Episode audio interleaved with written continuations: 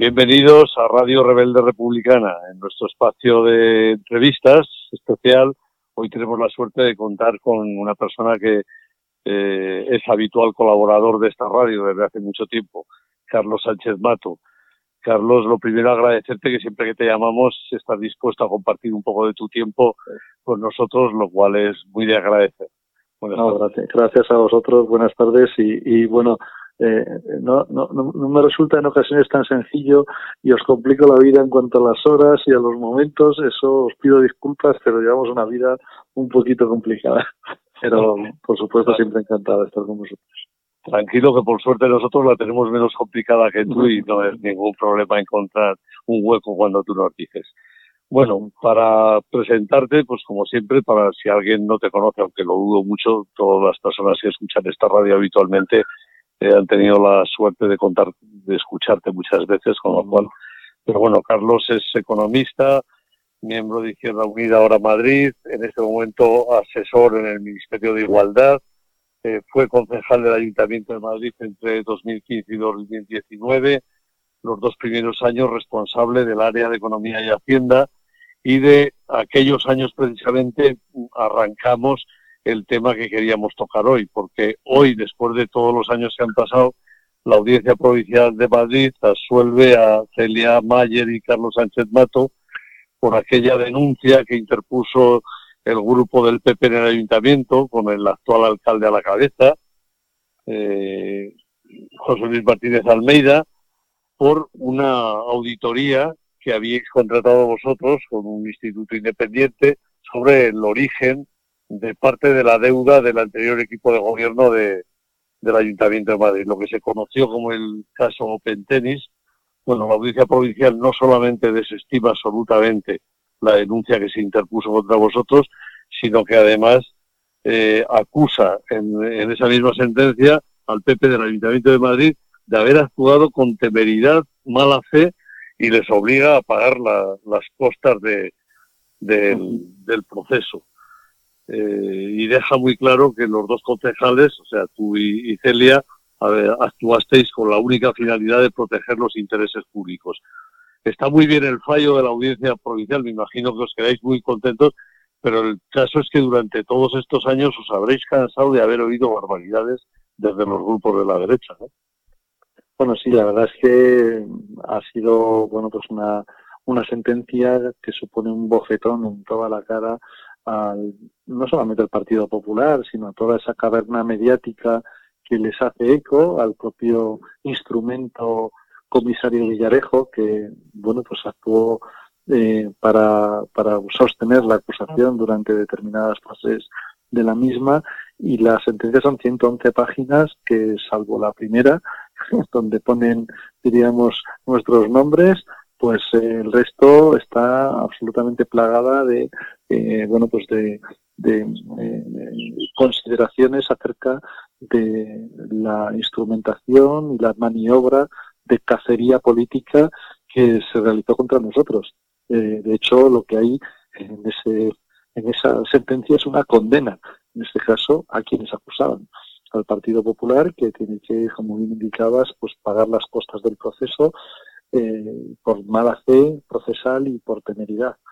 Eh, lo peor, eh, Fernando y, oyentes de Radio Rebelde Republicana, es que el daño más importante causado, pues ese, pues ese no lo va a pagar nunca el Partido Popular. Han sido cinco años y un día de instrucción, bueno, pues absolutamente torticera para intentar conseguir alargar un proceso sin práctica de prueba alguna, porque nada había eh, sin testificales que asentaran y justificaran esa situación con el único objetivo de anularlos políticamente y de bueno pues de atacar al gobierno en su momento de, de ahora Madrid pero también eh, bueno pues de impedir que, pudiéramos desarrollar nuestra participación política en, el ámbito de la normalidad no o sea pues, los últimos presupuestos generales del Estado ha tenido que soportar nuestra compañera ministra Irene Montero de que la atacasen porque en este caso echamos una mano en el Ministerio de Igualdad, tanto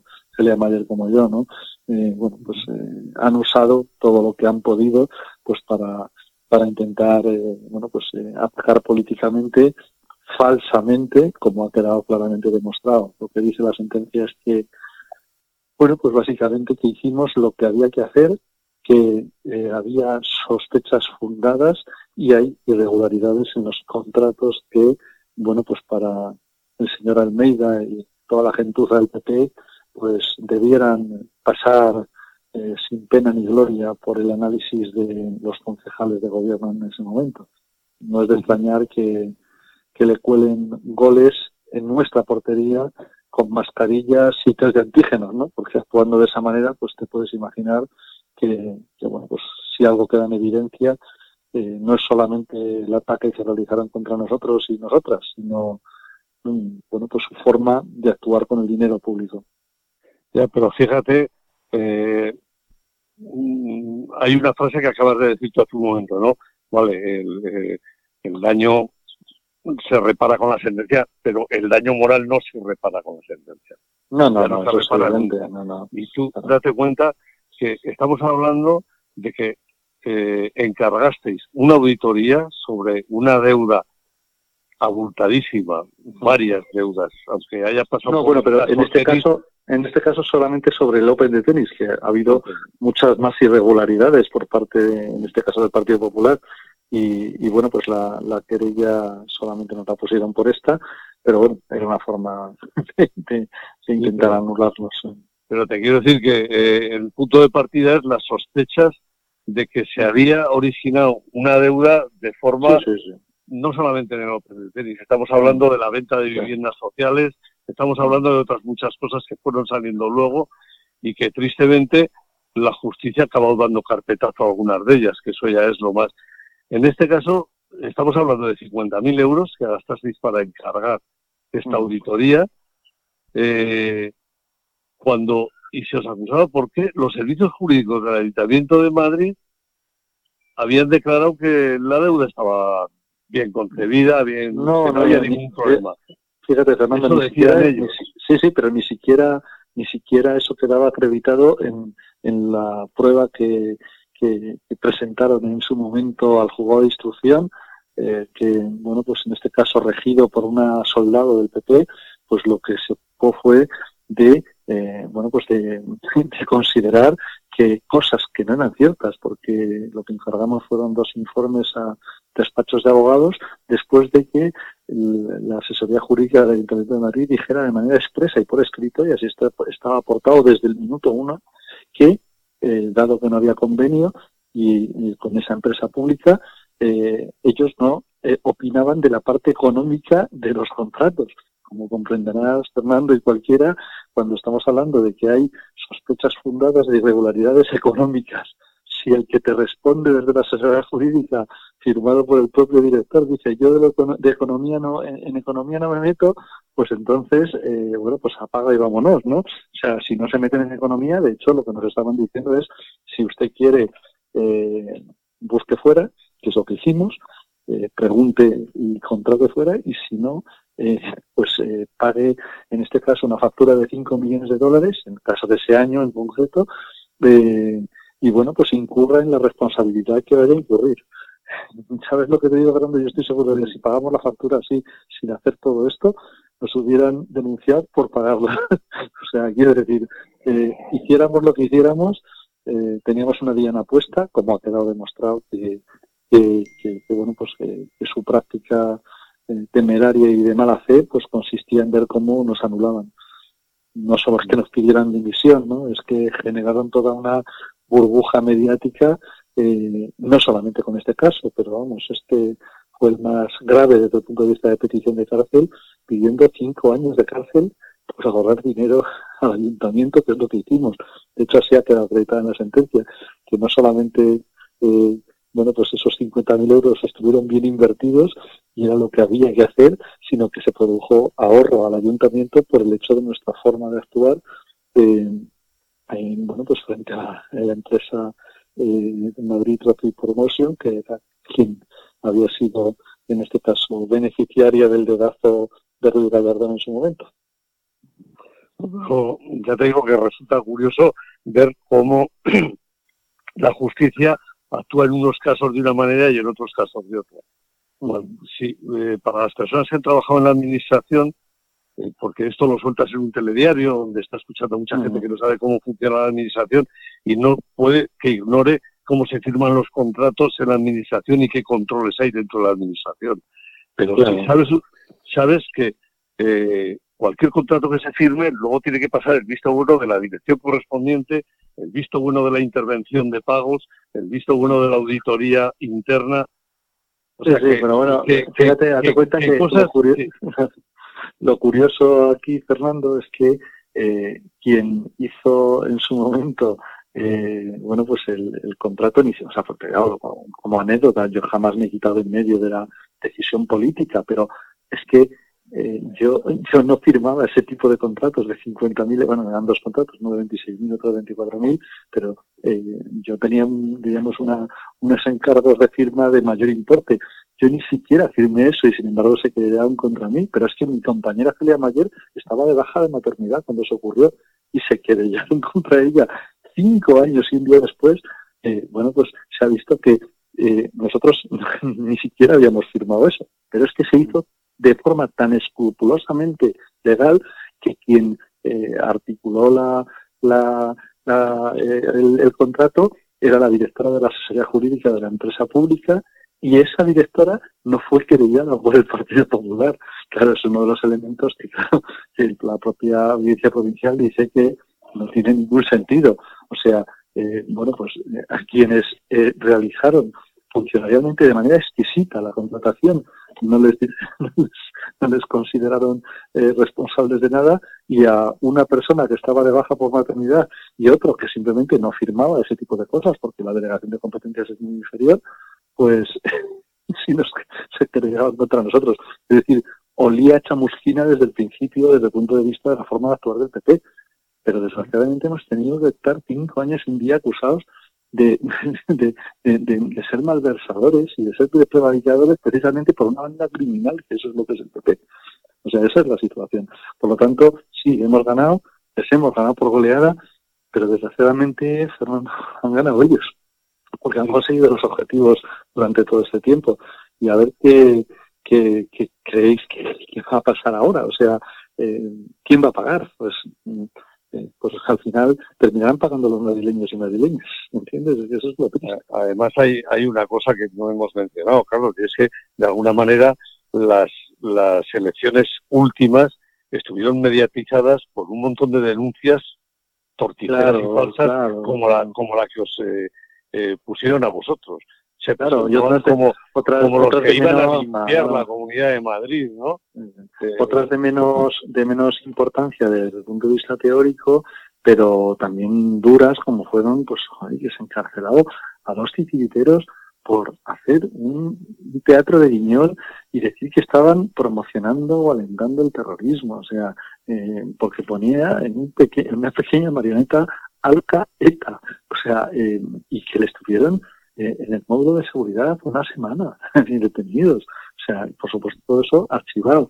Pero es que es tremendo, eh, digamos, la, forma de actuar, eh, bueno, pues como, como han, bueno, pues, bueno, pues usado, porque pueden, porque tienen capacidad de hacerlo, las instituciones, pues, bueno, pues de una manera, ya digo, torticera y, y, bueno, pues que me parece un, un, eh, un gran triunfo desde el punto de vista eh, de esta sentencia y un magro triunfo desde el punto de vista de, los objetivos que esta gente o esta gentuza eh, pretendían conseguir.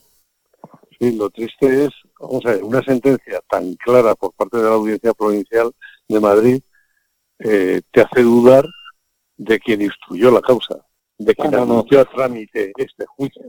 Bueno, claro, pero vamos a ver, si la cosa estaba tan clara y, que incluso acaban acusando al acusador por formar fe, vamos a ver, el juez instructor y el fiscal del caso, pues no este caso, no, no, no, no, la, la, fiscalía desde el principio, Fernando, dijo que no había delito alguno, o sea, que no es un tema de la fiscalía en este caso, ni siquiera la fiscalía dio en ningún momento eh, bueno, pues ningún tipo de planteamiento de irregularidad eh, por nuestra parte.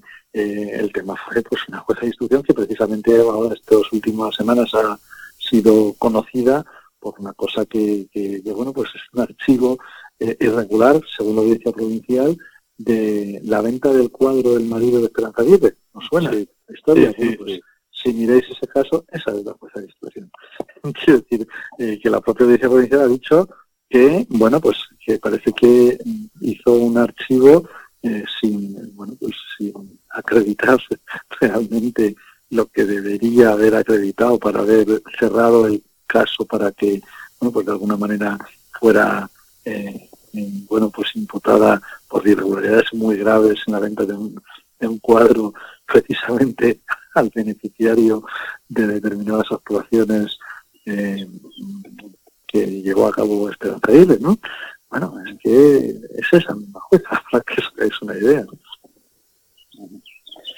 Sí, pero, pero eso es lo que nos hace que la ciudadanía, cierta parte de la ciudadanía, dudemos mucho de, de lo que pasa por los tribunales de, este país, ¿no? Como para no, como para no dudar. Sobre todo cuando tenemos ahora que vemos que, que vuelve el rey emérito a España en olor de multitudes, cuando sabemos cómo ha conseguido quedar fuera de, de todos los expedientes que se le habían abierto el problema es que en ese tipo de situaciones, pues dicen, dicen, dicen, pues mira, al final, bueno, pues todos, eh, me, ponía uno en redes sociales, me ponía, bueno, pues entonces, eh, ahora le, será solidario con el, emérito. O sea, es que, quiero decir, es que, eh, que su objetivo va por ahí. Todos son, todos son iguales.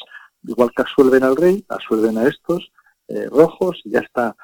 Y, es una vergüenza, es una vergüenza que actúen de esa manera, pero ya te comentaba, lo hacen muy a propósito porque saben que, que consiguen que el trazo grueso pues oculte toda esta mierda, toda esta basura que evidentemente, pues fíjate, ¿qué tiene que ver? ¿Quién se va a leer las 111 páginas de nuestra sentencia en la que dice claramente que lo que hicimos fue velar por el interés público? Bueno, pues como tampoco se leen muchos los escritos de la Fiscalía que dijeron en su momento que el rey emérito había cometido hasta 13 posibles ilícitos penales y que los 13 ilícitos penales consistían en no pagar impuestos, en blanquear capitales y en, corrupción para poder conseguir esos fondos. Eh, y que si no se le juzgaba era porque o bien habían prescrito los delitos o bien eh, no, habían, no eran susceptibles de ser juzgados porque el señor rey tiene inmunidad además de impunidad. Es tristísimo, es tristísimo que nos mezclen eh, a unos absueltos por una maniobra eh, verdaderamente artera del Partido Popular con, pues eso, con un emérito que lo que ha hecho ha sido eh, aprovecharse de su inmunidad para ser impune.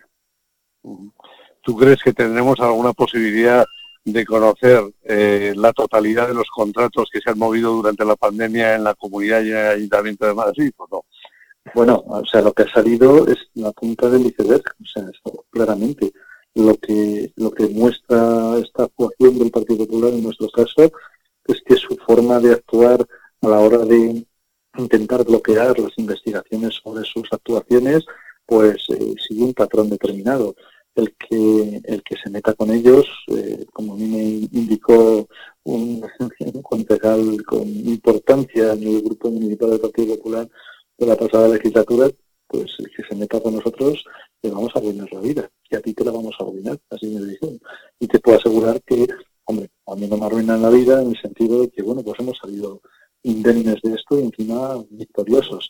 Pero te puedo asegurar que, cinco años sin día con esta historia en la espalda, pues eh, causan daño no solamente a uno, sino también a, pues, al entorno, a la familia, a los amigos. Qué triste, ¿no? Que se salgan con la suya en todo esto, incluso cuando ganamos. Y fíjate tú, tú en los casos en los que consiguen condenas, eh, bueno, pues eh, incluso aunque no haya prueba alguna contra compañeros y compañeras en, todo el Estado, ¿no? Entonces, eh, la verdad es que es una forma de dificultar mucho el que se puedan investigar todas las irregularidades y burradas que pueden cometer, porque claro, el que denuncia, pues no puede estar tranquilo. Por eso yo el otro día en una entrevista en el diario punto es, les animaba a nuestros cargos públicos en todos los lugares a que a pesar de, este tipo de, prácticas mafiosas del Partido Popular, pues la gente que, tenemos en, en ayuntamientos pequeñitos, donde todavía es mucho más complicado el hacer todo este tipo de labor fiscalizadora, pues que no, no se rindan, que no hinquen la rodilla ante, ante las amenazas y, y es, eh, creo que tenemos derecho a, pedirlo y a decirlo, pero entender perfectamente a quienes a quienes se ven superados por la presión, porque es que eh, esta gentuza, ya digo, tiene y actúa como, como, como una mafia. Es que además no podemos olvidar una cosa, la justicia siempre ha costado dinero, pero desde la reforma de Gallardón la justicia cuesta mucho dinero.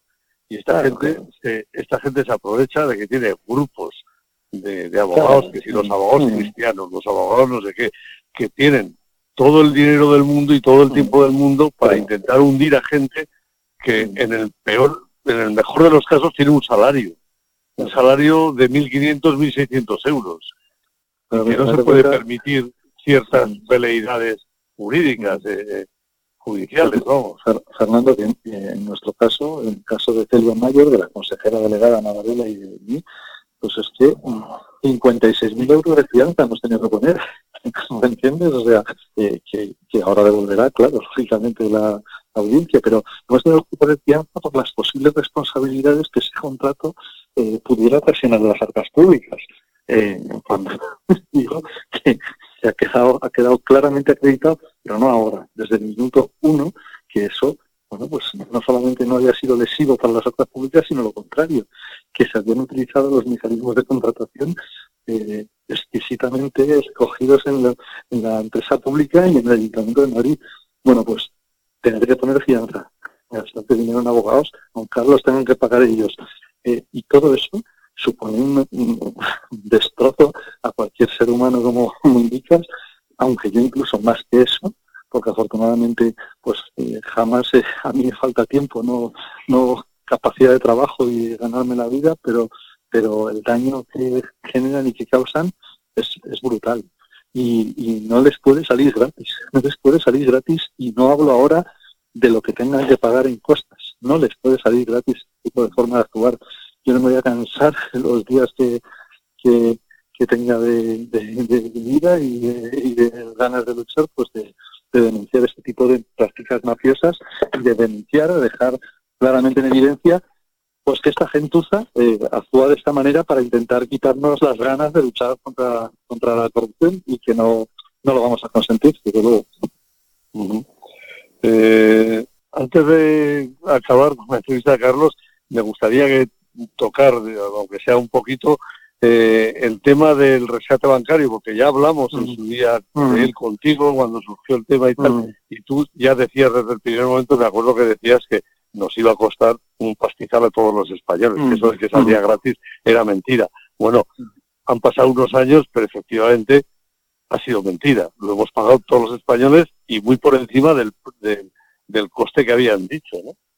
Bueno, está claro que aunque la mayor parte de las personas sigan habiendo o se sigan quedándose con la cifra que, se ha dicho en los medios de comunicación, pues estamos muy por encima de eso. Eh, seguro que si preguntas por ahí, el que sepa que nos ha costado dinero hablará de 60.000 millones de euros.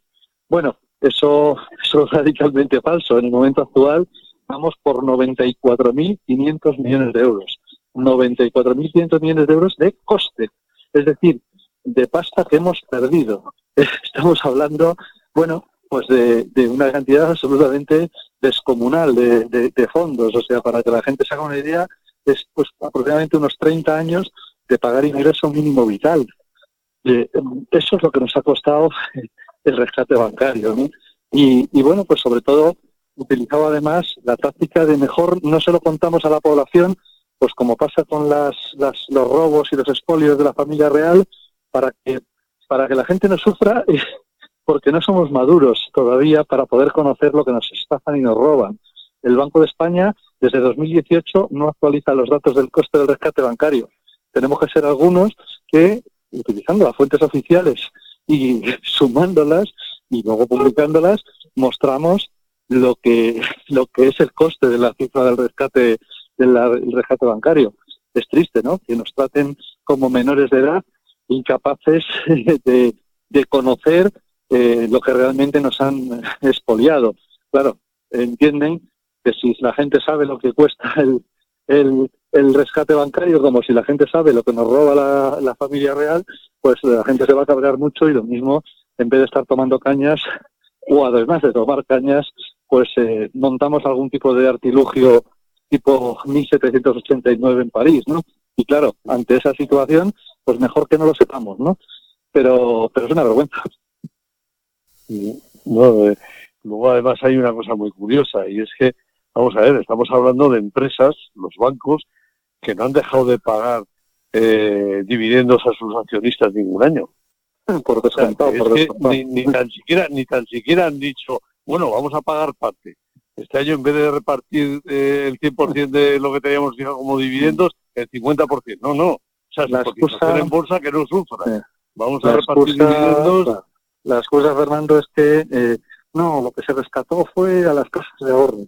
Y bueno, pues hemos demostrado en, en documentos publicados una y otra vez que el rescate fue al sector en su conjunto, que es verdad que Bankia fue la que se llevó la parte del león de lo que es la pérdida en coste, pero si no se hubiera actuado, por ejemplo, creando la Saref, el Banco Malo, los que habrían sufrido en primera instancia habrían sido entidades como Santander y BBVA. O sea, es decir, que el rescate fue a todo el sector.